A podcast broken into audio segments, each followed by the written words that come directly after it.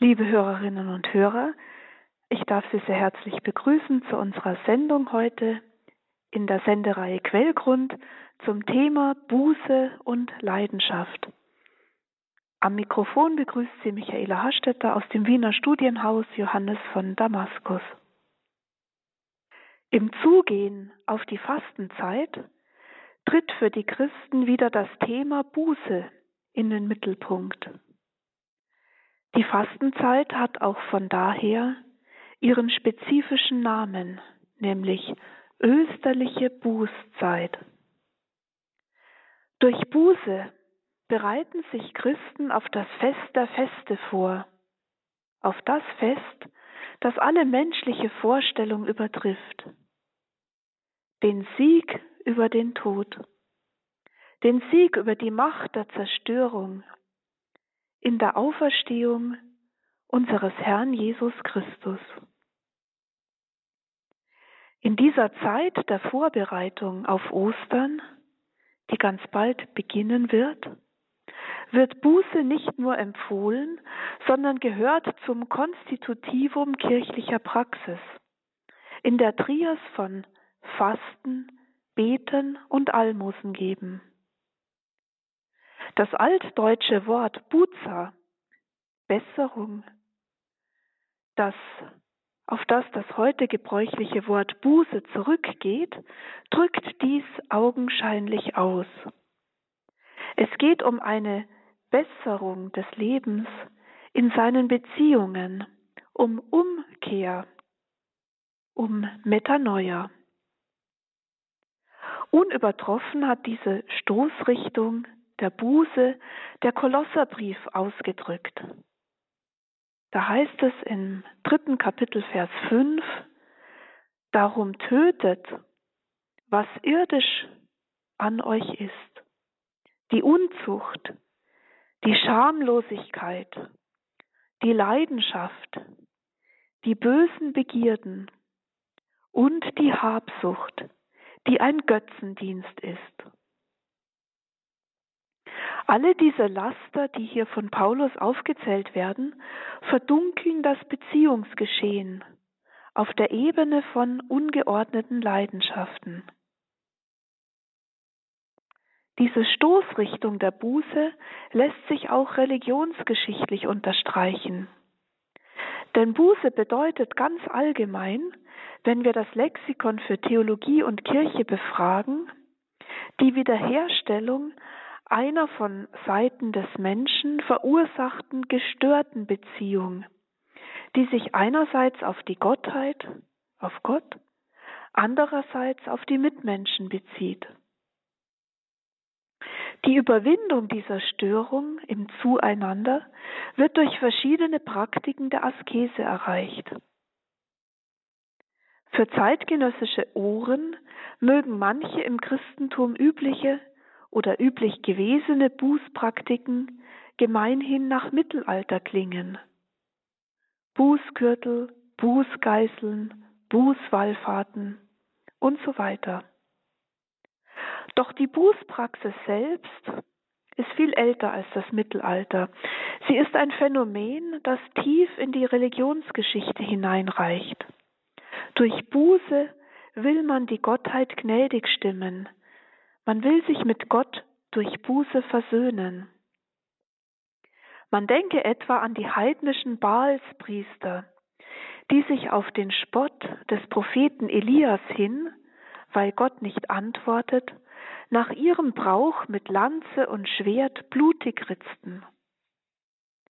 Wörtlich heißt es im ersten Buch der Könige zu diesen heidnischen asketischen Bußpraktiken, mit denen die Baalspriester ihre Gottheit aufwecken wollten, das heißt, mit ihr wieder in Beziehung treten wollten, und ich zitiere 1 Könige 18, 18 bis 29 aus diesem Abschnitt. Sie schrien nun mit lauter Stimme. Nach ihrem Brauch ritzten sie sich mit Schwertern und Lanzen wund, bis das Blut an ihnen herabfloss.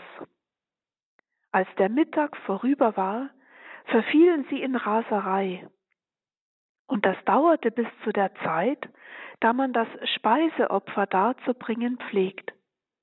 Doch es kam kein Laut, keine Antwort, keine Erhörung.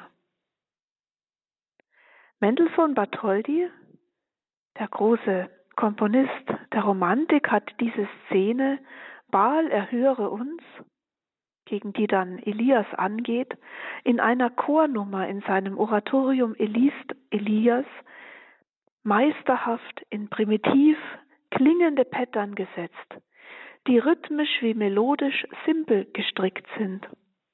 Es sind kurze melodische Floskeln, die sich mehrmals wiederholen und dabei eben gleich diesem Tun der Balspriester immer gleich hohl und leer klingen und doch leidenschaftlich an die Gottheit appellieren, die zu schlafen scheint.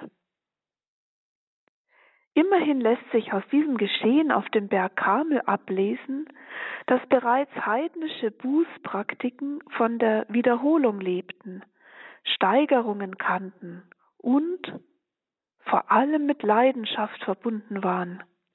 Man schreit, man tanzt, man stampft und man ritzt sich wund bis hin zur Raserei. Hören wir den Baalschor aus dem Oratorium Elias von Mendelssohn Bartholdy als ein Beispiel so einer heidnischen Buße mit Leidenschaft.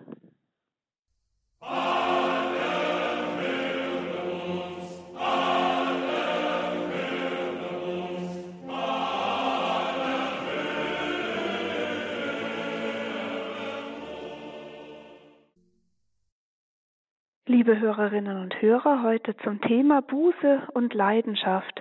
Wir haben gerade den Baalschor aus dem Oratorium Elias von Mendelssohn Bartholdy gehört. Ähm, wir wissen auch, dass Elias dann den wahren Gott anruft und Erhörung findet. Warum dieser Baalschor? Hier haben wir eine heidnische Bußpraxis, die von der Wiederholung lebt, Steigerung kennt und mit Leidenschaft verbunden ist. Mit der heidnischen Bußpraxis tritt gleichsam ein Paradox hervor.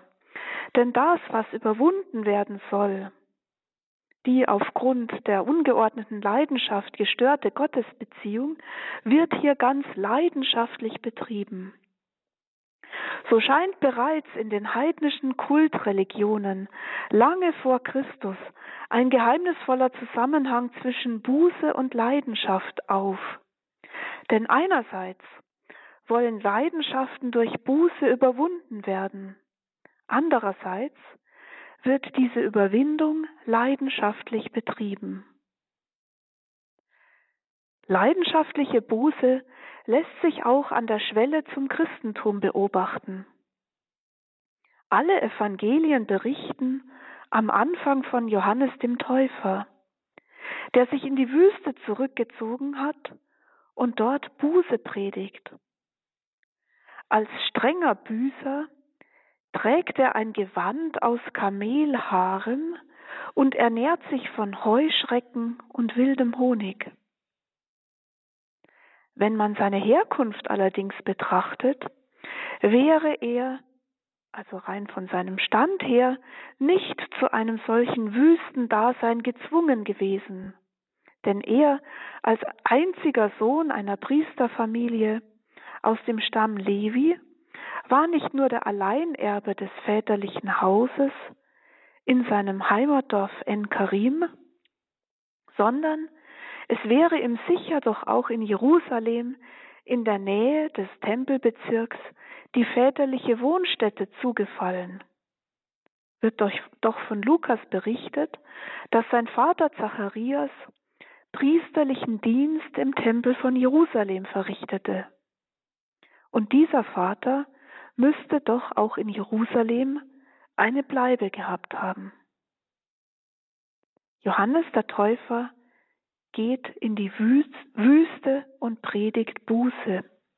Kern der Bußpredigt ist die Umkehr, die zur Bußtaufe führt. Sein Ton ist unüberhörbar leidenschaftlich. In der Fassung bei Matthäus richtet Johannes sein Wort in dieser leidenschaftlichen Weise explizit an die Pharisäer und Sadduzäer, also an die religiöse Elite seiner Zeit, und fordert sie zur Buße auf. Ich lese Matthäus 3, 7 bis 10, was hier Johannes so leidenschaftlich sagt. Ihr Schlangenbrut, wer hat euch denn gelehrt, dass ihr dem kommenden Gericht entrinnen könnt? Bringt Frucht hervor, die eure Umkehr zeigt, und meint nicht, ihr könntet sagen, wir haben ja Abraham zum Vater. Denn ich sage euch, Gott kann aus diesen Steinen Kinder Abrahams machen.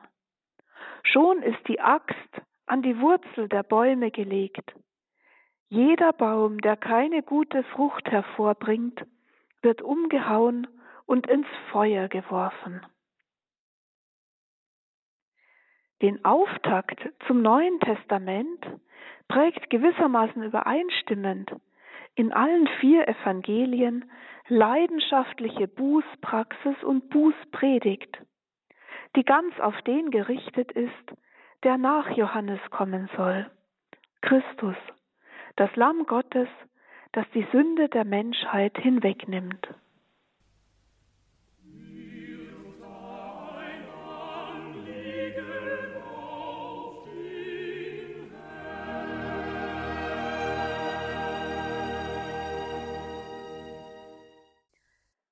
Liebe Hörerinnen und Hörer, heute zum Thema Buße und Leidenschaft. Wir haben gerade gesagt und in der Person des Johannes des Täufers auch gesehen, dass der Auftakt zu den Evangelien leidenschaftliche Buße in der Verkündigung oder Predigt genauso wie im Vollzug bildet. Am Ende der Evangelien steht Maria Magdalena, nicht nur als Apostola Apostolorum, sondern als die große Büßende. Sie bildet gleichsam den evangelischen Schlussakkord der leidenschaftlichen Buße, deren Symphonie mit Johannes dem Täufer als ihrem Auftakt angestimmt wurde. Heilige Büßer rahmen sozusagen die frohe Botschaft in den Evangelien ein. Als Bußfertige tritt die Büßerin Maria Magdalena in die Spuren des Täufers mit einer persönlichen Erfahrung des Gefallenseins, die durch Christus aufgerichtet wurde. Doch gerade ihr, der leidenschaftlich Liebenden, kommt es zu, Trägerin der Geheimnisse der Auferstehung zu sein. Sie wird als Frau mit ihren Tränen zu den Aposteln gesandt, um ihnen die frohe Botschaft zu überbringen, dass Jesus lebt. Der Tradition nach hatte sie sich nach der Himmelfahrt Jesu aufgrund ihrer brennenden Liebe zu Christus, wie es die Legende Aurea ausgedrückt hat, in die Wüste zurückgezogen, wo sie bis zum Ende ihres Lebens 30 Jahre lang in Gebet und Buße verweilte. Auch an ihr lässt sich ablesen, dass Reue Leidenschaft braucht. Bußpraktiken ohne leidenschaftliches Element, ohne die brennende Liebe zu Christus ad absurdum führen würden. Denn Buße ist kein Selbstzweck oder gar Selbstzerstörung, wie etwa bei den Baalspriestern. Sie ist nicht primär auf den eigenen Körper gerichtet, sondern sie will Hindernisse aus dem Weg schaffen, mit denen der Blick auf Jesus Christus wieder frei wird.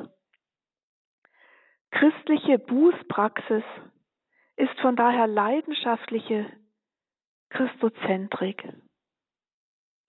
Sehr schön hat dieses leidenschaftliche Moment der Buße Johannes Cassian mit Rekurs auf den ersten Petrusbrief in Worte gefasst. Er schrieb in seinen Unterredungen, durch den Affekt der Liebe stürzt die Sündenlast, denn die Liebe deckt eine Menge Sünden zu. Soweit Kassian. Damit scheint als der innerste Kern der Bußpraktiken die leidenschaftliche Christusliebe auf, eine Leidenschaft für Gott, die das eigene Ungenügen anerkennt und in der Bußpraxis Gottes Barmherzigkeit erfleht.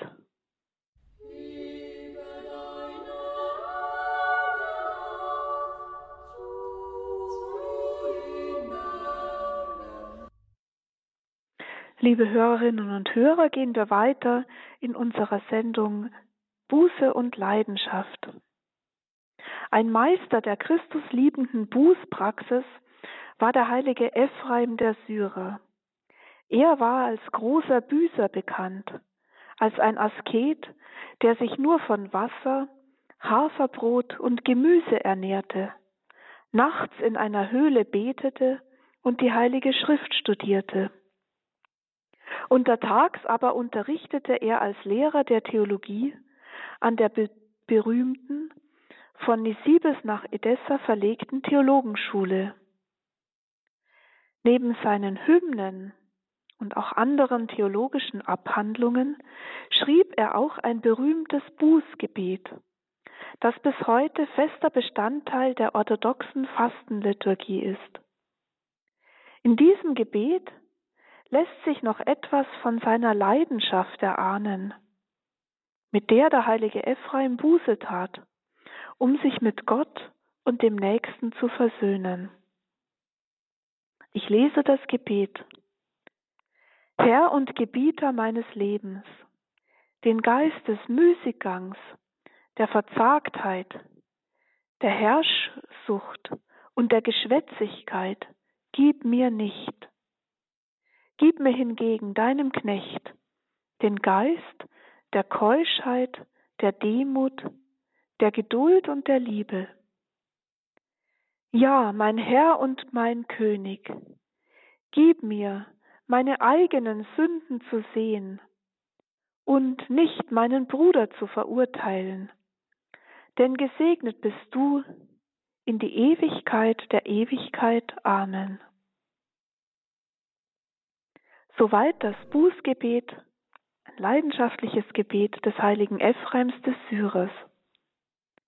Alexander Schmemann, einer der bedeutenden russisch-orthodoxen Theologen des 20. Jahrhunderts, hat in mehreren Anläufen in Radioansprachen das Bußgebet des heiligen Ephraims kommentiert. Es lohnt sich, einige seiner Gedanken zur Vorbereitung auf die große Fastenzeit, auf jene Fastentage, die Schmemann einen geistlichen Frühling nennt, wieder in Erinnerung zu rufen. Wir haben ja gesagt, dass Buße das Beziehungsgeschehen betrifft. Ja, dass Buße, dass durch Buße die Beziehung wiederhergestellt werden soll. Auf der Seite Gottes und auf der Seite des Menschen. Daher wollen wir uns im Folgenden hier einen Moment aus dem Gebet herausgreifen, nämlich das Bewahrtwerden von der Herrschsucht. Es ist deswegen passend für unsere Sendung, da die Auslegung von Schmemann sich hier auf nicht nur die Herrschsucht selbst konzentriert, sondern auch er diese mit der Leidenschaft in Verbindung setzt. Er schreibt, Herrschsucht ist nicht etwa Liebe zur Heimat und zur Führung der Untergebenen. In dieser schlichten und reinen Art begegnet man ihr nicht mehr so häufig. In einer anderen, einer sehr viel abgründigeren Form aber charakterisiert Herrschsucht einen jeden von uns und ist die Quelle verhängnisvoller Unwahrheit. Die Herrschsucht ist eine solche Beziehung zum anderen, die ihn als Gebrauchsobjekt betrachtet oder mit anderen Worten, sie ist die Unterwerfung von allem und allen unter meinen Vorteil, meine Interessen und letztlich unter mich selbst als den höchsten und einzigen Wert. Und deswegen wappnet das Gebet des heiligen Ephraim gegen die Herrschsucht. Soweit Schmähmann. Das bedeutet, dass Herrschsucht in, der, in dieser Interpretation eine ungeordnete Leidenschaft auf der Beziehungsebene ist, die den anderen auf der Ebene des egoistischen Willens unterdrückt und unterjocht und ihn, da, ihn damit der Freiheit des Du auf Augenhöhe beraubt. Von daher fährt Schmähmann fort, ich zitiere weiter, wird es nicht plötzlich offensichtlich, dass dieses alte Wort oder besser dieses alte Phänomen der Herrschsucht, das es bezeichnet, der geheimnisvolle und gleichzeitig furchtbare Antrieb der gesamten heutigen Wirklichkeit bildet, dass es der Schlüssel zu unserer, wie auch jeder anderen Epoche ist, nämlich Herrschsucht als, und da ist jetzt dieses Zitat von Schmähmann, Leidenschaft und unüberwindliche Machtgier.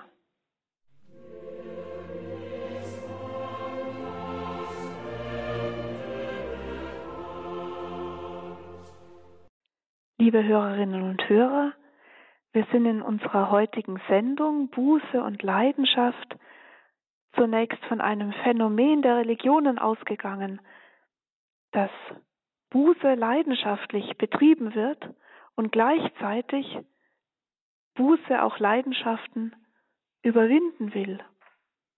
Wir haben dann gesehen, dass das Evangelium eingerahmt ist von zwei leidenschaftlichen Büßenden oder Büßergestalten.